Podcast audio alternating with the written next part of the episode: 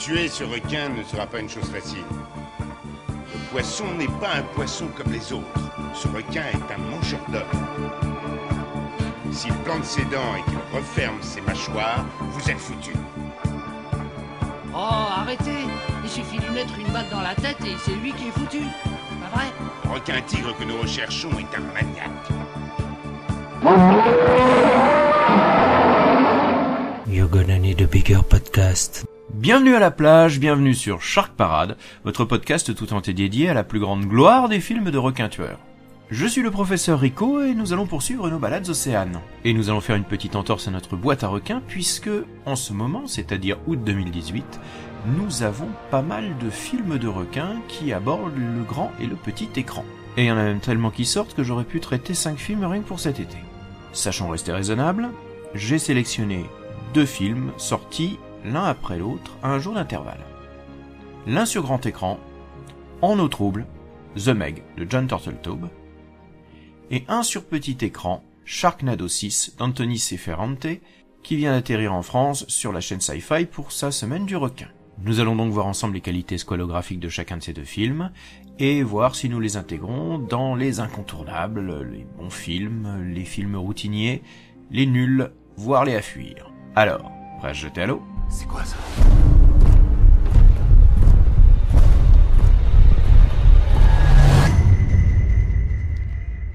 Il y a un monstre dans l'eau.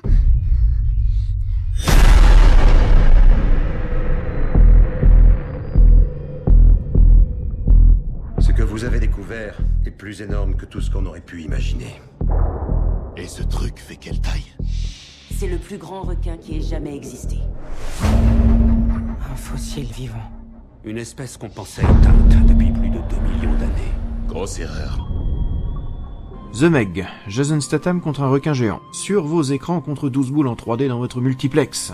Alors je vais pas le nier, je vais pas m'en plaindre. Parce que, film de requin tueur sur grand écran, avec un peu de moyens, ben... Ça fait plaisir. Bon alors évidemment, quand John Turtletaube, le réalisateur, annonce qu'il va faire le deuxième film de requin de tous les temps après Les Dents de la Mer, euh, bon... Ok, la compète elle est pas bien rude, hein, mais va quand même falloir assurer un minimum. Alors qu'est-ce que ça donne? Bon, c'est pas si mal. Nous rappellerons quand même un axiome essentiel, hein, c'est qu'on va le comparer à d'autres films de requins. La barre haute, pour l'instant, c'est quand même Peur Bleue de Rainier Harlin, hein, ce qui vous donne une idée de la modestie des ambitions. Si je vais juger en eau trouble sur des critiques purement cinéphiliques, euh, lui jetterai des cailloux. Mais là, bon... Nous voici dans une base scientifique au-dessus de la fosse des Mariannes avec une bande de joyeux océanographes financés par un milliardaire excentrique qui s'est mis dans la tête d'aller voir en grande profondeur, persuadé que ce que les radars prennent pour le fond des océans n'est en fait qu'une couche d'eau froide qui cache une mer préhistorique réchauffée par la géothermie ambiante.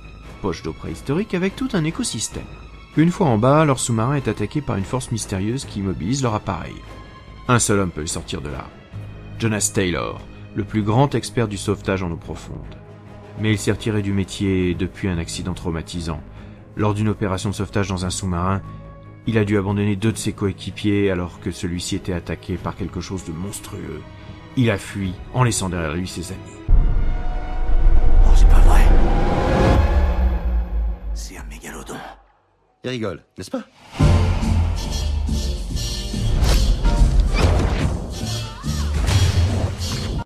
Bah, ça va pas gagner un Oscar du scénario tout ça. Allez, oui, à l'aune du film de requin, c'est sympa. Mais en tant que blockbuster de l'été, un peu idiot, euh, décontracté, ça fait le taf. Et c'est même ce qui fait un peu peur, parce que sur le fond, on a quand même surtout affaire à quelque chose qui n'est guère plus qu'un The Asylum à 150 millions de dollars, avec quand même les moyens de s'offrir des acteurs convenables, des effets spéciaux high-tech et des techniciens compétents. Mais finalement, pas beaucoup plus d'ambition.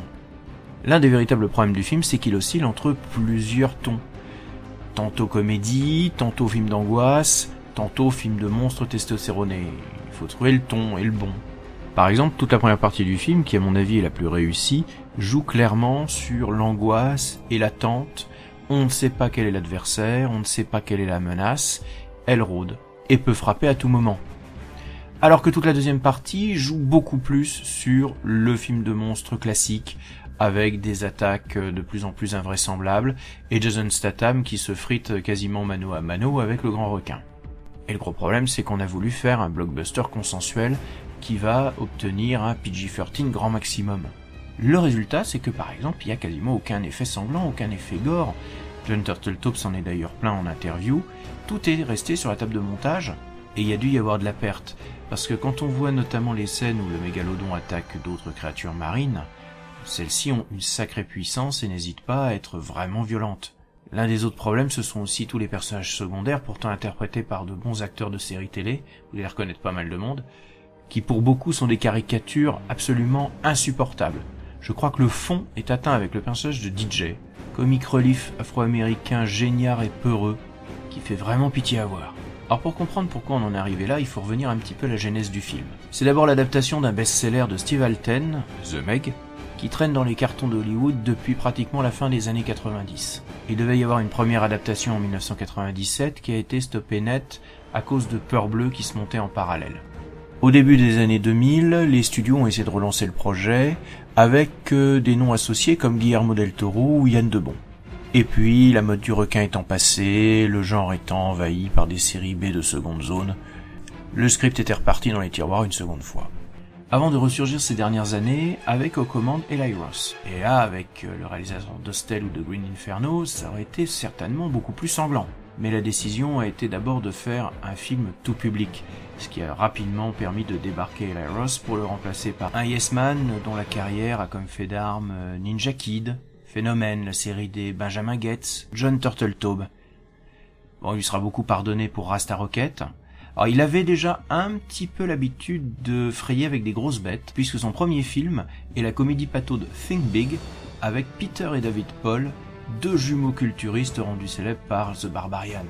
Pourquoi le voir ressurgir maintenant, 20 ans après? Eh bien parce que la mode du film de monstres géants est en train de revenir sérieusement à Hollywood. Les cartons de Transformers, de Pacific Rim, le succès du nouveau Kaiju Universe qu'ils essaient de créer avec Godzilla et King Kong tout ça a poussé les exécutifs hollywoodiens à se dire qu'il y avait un nouveau filon à creuser. Les films de monstres géants, c'est peut-être la prochaine vache à lait des blockbusters estivaux. Surtout si en plus on y rajoute un visage et des gros bras connus auprès du public adolescent. Rappelons-nous du très con mais très fun Rampage avec The Rock et un gorille albinos géant.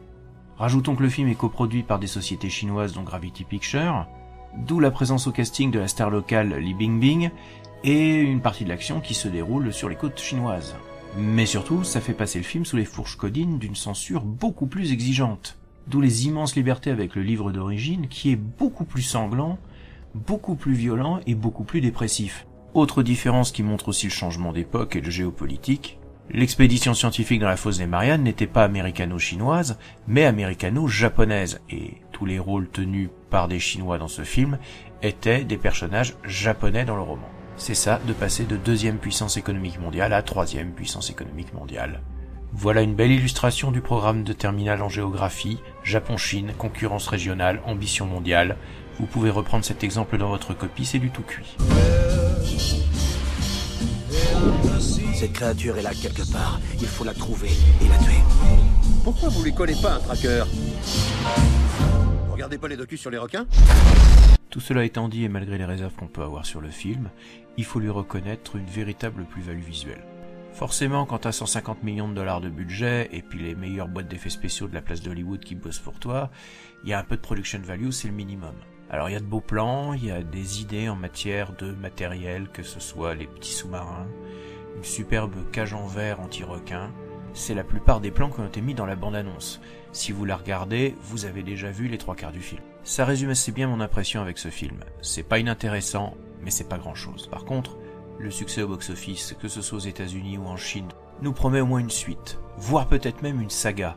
Steve Alton a écrit quatre bouquins sur les mégalodons, avec visiblement tout un univers derrière. Ce qui m'amène à une réflexion plus large sur la place de ce genre de film de requin dans la production hollywoodienne actuelle. Ma qualité de sommité podcastique en matière de requin m'a valu d'être interviewé pour France Info par le journaliste Pierre Godon un article que je mettrai en lien dans la description du podcast. En discutant avec lui sur l'héritage des Dents de la Mer de Spielberg, je me suis aperçu qu'en fait, ce film était apparu à un moment où l'industrie hollywoodienne était en très grande difficulté. Comme Peter Biskind le racontait dans son livre Le Nouvel Hollywood, au tournant des années 60 et 70, L'industrie cinématographique hollywoodienne n'arrive plus à enchaîner les succès. Le système traditionnel des studios et les péplums en technicolor ne marchent plus. Hollywood va réagir de deux façons. D'abord en permettant à un certain nombre d'auteurs, comme De Palma, Scorsese ou Cimino, de filmer en toute liberté en dehors du modèle traditionnel des studios. Mais aussi en finançant des films de science-fiction ou des films fantastiques qui jusque-là étaient l'apanage de la série B, chassant sur les terres du cinéma de drive-in, du cinéma à la Roger Corman, mais avec des moyens et des ambitions artistiques qui seront celles des grands studios. Ça nous donnera des chefs-d'œuvre comme La planète des singes, euh, Soleil vert, ou aussi toute la vague des grands films catastrophes d'Irvin Allen comme La Tour Infernale. Le film qui va tout changer, c'est Les Dents de la Mer. Il est conçu en 1975 comme un blockbuster estival, ce qui est une première à l'époque, et comme un film qui doit simplement faire plaisir aux adolescents et ramener du monde en salle. Sauf qu'il confie ça à un réalisateur visionnaire qui va faire un Moby Dick moderne qui va marquer définitivement le cinéma. Ce sont les dents de la mer. À partir de ce film puis de Star Wars deux ans plus tard, la mode des blockbusters estivaux est lancée. Pire, Hollywood va reprendre tout le créneau des films à grand spectacle pour les ados, ce qui va tuer tout le cinéma de série B et le cinéma de drive-in qui prospérait jusque-là. À partir des années 80, tout le cinéma d'exploitation va avoir du mal à survivre à l'ombre des grands studios qui produisent exactement la même chose avec beaucoup plus de moyens. Le cinéma bis européen n'y survivra pas au bout des années 80, et même aux États-Unis, les petits faiseurs de cinoche populaires euh, comme Roger Corman vont se rabattre sur la vidéo et avoir de plus en plus de mal à vivre. Je suis sérieusement en train de me demander si Hollywood n'est pas en train de bouffer à l'heure actuelle le créneau de The Asylum. Est-ce que les grosses boîtes comme Netflix ou Disney ne vont pas dans quelques années inonder littéralement le marché de films de requins débiles, mais cette fois-ci à 100 millions de dollars? Que restera-t-il pour les petits producteurs? Quelle niche à trouver? Il a l'air d'un héros, mais il a une attitude un peu négative.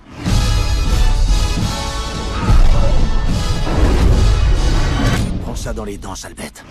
C'est le moment du bilan des compétences qualo-cinématographiques dans nos troubles. Originalité. Non acquis. Je sais, ça commence mal, mais on a déjà tout vu dans 25 autres productions de série B. Et c'est pas les décors et le design un peu classieux qui vont permettre de camoufler cet aspect de recyclage. Histoire, insuffisamment acquis. Le film est découpé en deux grandes parties. La première angoissante est plutôt réussie, la deuxième est rigolote, mais aligne les cascades de plus en plus bouffonnes de Jason Statham face aux requins. Personnages, en cours d'acquisition. Dans les seconds rôles, on a de bons acteurs, mais qui ont des personnages tellement caricaturaux que ça ne leur rend pas justice. Et puis de toute façon, tout est phagocyté par Jason Statham qui fait son numéro habituel, toujours charismatique, mais qui semble complètement hors de propos dans un film qui est d'abord avant tout un film d'angoisse, mais qui finit par se transformer en film de super-héros devant les cascades de Statham, de plus en plus invraisemblable, de plus en plus over the top.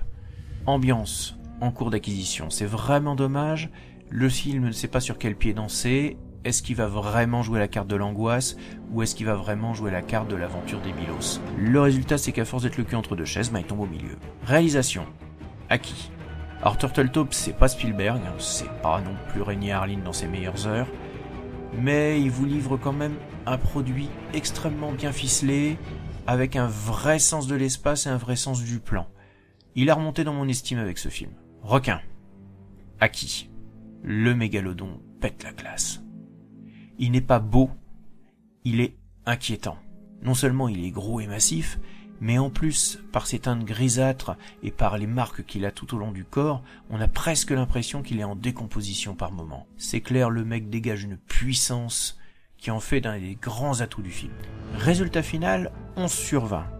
J'y rajouterai un point parce que j'ai quand même vraiment eu du plaisir de voir un film de requin un peu idiot au cinéma dans de bonnes conditions. Il y a aussi la belle bande originale d'Henry Gregson Williams que vous entendez en fond, très classique, peut-être pas suffisamment mise en avant à mon goût pour le film, moi qui suis toujours très amateur de bande originale à écouter. Alors c'est clair, hein, si je devais juger ce film en tant que film de cinéma et pas film de requin, t'aurais sûrement pas la moyenne mon gaillard. Mais dans cette catégorie sinistrée, eh bien t'es un bon film, tu tiens ton rang, Hélas, tu vas pas plus loin que ça.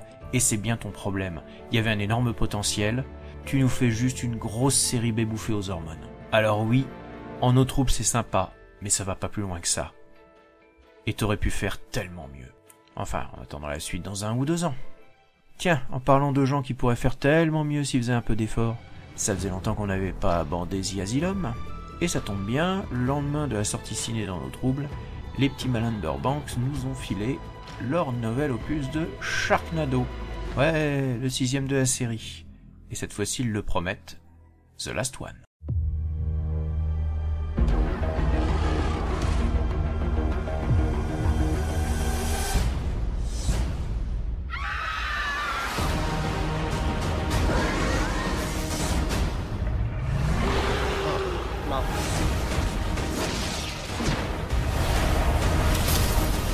The Last Sharknado. Jeudi 23 août à 20h55, dès la diffusion US, uniquement sur Sci-Fi. Sharknado, le fleuron de chez The Asylum. Le fleuron aussi de la série B débile et conscient de l'être, qui a largement déchaîné l'enthousiasme des amateurs de popcorn movie décomplexés, mais aussi la haine des amateurs de nanars sincères. Je ne vais pas revenir en détail sur toute la saga des tempêtes de requins, puisque nous serons hélas sûrement amenés à revenir sur les différents épisodes de la saga dans les futurs podcasts de Shark Parade. Mais puisque nous commençons par le dernier opus de la franchise, il faut quand même faire un point rapide sur ce qu'est Sharknado. Tout commence en 2013. D'un titre rigolo lancé lors des réunions de préparation de programmation chez Sci-Fi à une affiche qui fit son petit effet sur les marchés du film et buzza sur internet. Le résultat fut que le premier film tourné pour 2 millions de dollars fut le succès surprise de 2013 pour Sci-Fi, dépassant le million de spectateurs le soir de sa sortie. La machine était lancée, et tous les ans serait balancée une suite toujours plus folle, toujours plus invraisemblable, flirtant ouvertement avec le n'importe quoi. Si le premier restait encore un film catastrophe assez classique avec des requins, le deuxième commençait déjà à prendre ses aises avec la vraisemblance. Mais c'est surtout à partir du 3 qu'on a clairement viré dans le délire SF avec des robots, des super pouvoirs. Pour atteindre au final, avec les trois derniers numéros, une vitesse de croisière façon camion sans frein dans le genre rien n'a d'importance. Les tornades de requins apparaissent n'importe où et n'importe comment, et Finn et ses amis parcourent les États-Unis puis le monde pour assister à la destruction de tous les monuments possibles, sans plus jamais chercher à rien de justifier. Le temps de multiplier aussi les caméos de vedettes seconde zone venus se faire bouffer le temps d'une scène, candidats de télé-réalité, catcheurs, rockers sexagénaires, stars de séries télé oubliées depuis les années 80. Bref, une formule qui ronronne, notamment dans le 4 et le 5, ils ont fini par bouffer à peu près tout ce qui pouvait dégommer géographiquement, en termes de lieux connus, donc il restait plus qu'à remonter dans le temps pour s'amuser à balancer des requins sur quelques grandes figures historiques. C'est chose faite ici, sauf que, au bout de six films, à raison d'un par an, on sent que le cœur n'y est plus, et qu'il est quand même temps d'arrêter les frais. Pourquoi ici? Pour faire notre boulot. Sauver le monde. Et arrêter le premier Sharknado. Jill dit que si on l'arrête, on peut tous les arrêter. C'est un jeu de domino géant. Il y en a un qui entraîne l'autre, puis un autre, puis un autre, jusqu'à ce qu'il y ait un beau bordel. Les domino, c'est nul. Le monde a déjà connu la destruction. Je ne vois pas comment on pourrait faire pire. On pourrait perturber le temps et ne pas exister. De toute façon, on est déjà mort, en fait, donc euh, c'est juste un bonus. Et au fait, Finn, je sais que t'as été mangé par plein de requins et que t'as survécu, mais j'ai été mangé et chié par des dinosaures. Ils pouvaient pas me digérer. C'était dur. Oui, faut pas hésiter à le dire, la formule Sharknado elle est épuisée jusqu'à la moelle, et ce qui était déjà patent dans le quatrième et le cinquième opus éclate à chaque scénette de ce sixième volet. La surenchère perpétuelle et le rythme trépidant de ce genre de film, eh ben ça tourne à vide, un peu comme ces enfants hyperactifs qui tapent dans les meubles pour essayer d'attirer l'attention. Un peu comme si on avait aussi peur que si on arrêtait d'en rajouter toujours plus, le spectateur finisse par s'apercevoir de la vacuité complète de tout ça. Soyons honnêtes, la série elle est rincée depuis le 3 et tout le reste c'est que redite et grappillage d'attention en s'appuyant sur le succès de la marque. Alors on a bien des dinosaures, euh, des chevaliers arthuriens qui sont menés par une drag queen de chez RuPaul, des robots requins, euh, des têtes coupées qui tirent des lasers, euh, le tout dans un scénario qui avance à la marabout de ficelle.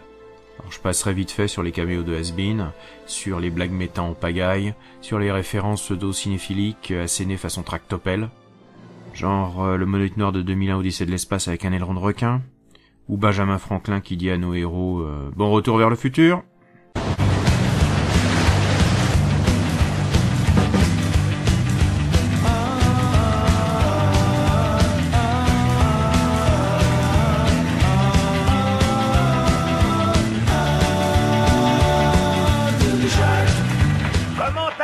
aujourd'hui? Je suis Rand McDonald en direct de la plage de Santa Monica en Californie, où beaucoup de jeunes gens font la danse du requin. C'est la nouvelle danse qui fait fureur chez les jeunes et qui rend les anciens furieux. Ça pourrait être drôle si ça sentait pas autant le forçage.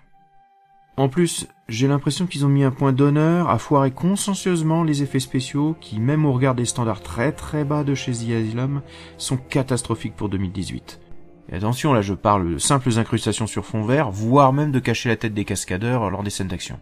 Vu qu'il doit y avoir un budget un petit peu plus conséquent du fait de la notoriété de Sharknado, on a des figurants en pagaille, un tournage en Roumanie en décor naturel, Mais pourtant, ça sent la pauvreté, et ça sent la pauvreté voulue, pour bien insister sur le fait que Sharknado, c'est quand même du second degré de la série B.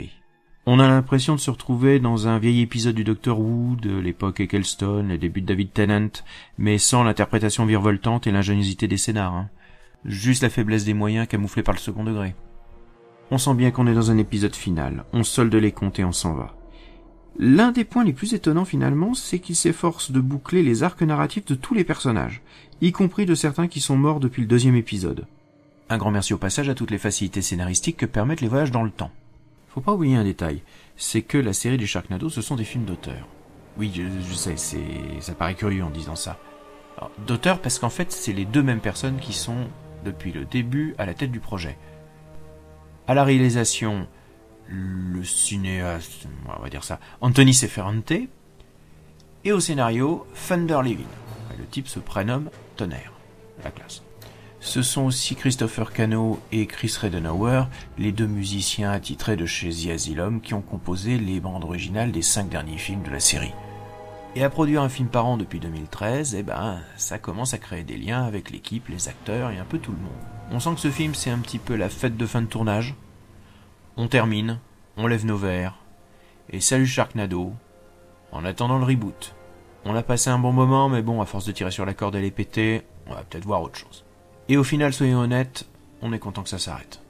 D'abord parce que, en tant qu'amateur de nanar et de requins, la série Sharknado, je l'ai jamais vraiment portée dans mon cœur. D'autres la détestent beaucoup plus que moi, notamment dans la grande confrérie des amateurs de nanar. Ça n'en est pas un. C'est au mieux une comédie qui joue sur les codes du nanar, un nanar volontaire. Au pire, un projet complètement opportuniste.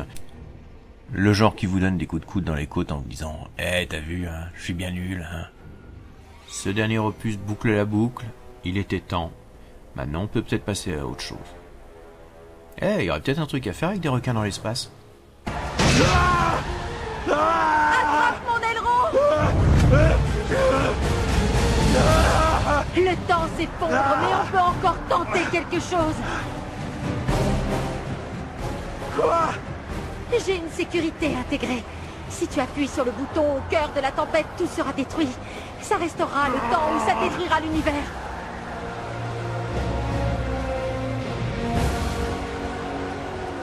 Prêt à me faire sauter? Ouais, c'est l'heure de redémarrer. On se voit de l'autre côté.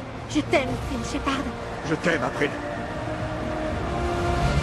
Abordons maintenant la fiche de compétences squalographiques de Sharknado numéro 6. Originalité, insuffisamment acquis. Au bout du sixième épisode, on a fait le tour de ce qui se passait dans les tornades de requins, et c'est pas le voyage dans le temps qui va rajouter grand chose de neuf de ce côté-là. Histoire, non acquis. Bah voilà, on voyage dans le temps. Donc on a la petite scénette médiévale, on a la petite scénette western, la petite scénette années 50. Ça manque un peu de nazi quand même. Personnage. En cours d'acquisition. Même si ce sont des caricatures pour la plupart, il y a une volonté d'essayer de boucler leurs arcs narratifs et finalement de les rendre plus humains. Même s'il faut bien l'avouer, la plupart des acteurs surjouent comme des cochons. Ambiance, insuffisamment acquis. Alors certes, il se passe beaucoup de choses à l'écran, mais c'est plus frénétique et épuisant qu'autre chose. Et à moins de faire partie de la petite minorité de fans hardcore qui veulent absolument savoir ce qui se passe pour les persos, vous allez très vite vous ennuyer. Réalisation insuffisamment acquis. Anthony Seferante euh, tourne vite, un peu n'importe comment, et j'ai l'impression qu'il en rajoute dans la maladresse, histoire d'appuyer sur le fait que, eh, c'est Sharknado, c'est pas sérieux, on est là pour rigoler. Qualité des requins en cours d'acquisition. Alors à part l'apparition de requins robots un petit peu plus originaux mais assez moches, pour le reste, on tape dans le stock de requins en images de synthèse de ces Asylum. Ils ont de la matière, même si on sent quand même du recyclage de pas mal de plans d'une tornade à l'autre. Résultat 7 sur 20, auquel je vais ajouter un demi-point parce que je suis content que ça s'arrête. On aboutit à un total de 7,5 sur 20. C'est un film pétaradant, mais nul. Comme une bonne partie de la série que je ne tiens pas particulièrement dans mon cœur. De toute façon, la hype est passée, il est temps de tirer la chasse et de passer à autre chose. Reste à savoir si The Asylum va rebondir avec la fin de Sharknado. Alors elle mise, semble-t-il, pas mal sur sa saga des requins à plusieurs têtes. D'ailleurs, contrairement à ce que j'avais dit dans l'émission précédente, le requin à cinq têtes, il est sorti ce mois-ci à la télévision. Je m'étais fié aux sorties DVD pour l'attaque du requin à cinq têtes. Bien, nous allons reprendre le cours normal de nos émissions et nous tourner de nouveau vers la boîte à requins. Alors, qu'est-ce qu'on va tirer? Jersey Shore Shark Attack, un film de 2012 de John Shepard pour Sci-Fi. Où je m'en rappelle celui-là, il est bien nul. Et puis, deuxième film... Ouais, un italien, Apocalypse dans l'océan rouge de Lamberto Bava, 1984. Ah, la classe. Bien avant de se quitter, une ou deux petites recommandations comme ça en passant. Un podcast ami, VHS et canapé, des grands amateurs justement de films des années 80, de séries B, de films d'horreur, de films d'action, des gens de goût, un indispensable pour tous les amateurs de cinéma d'exploitation et de cinéma bis. Sinon aussi un coup de chapeau à certains de nos auditeurs.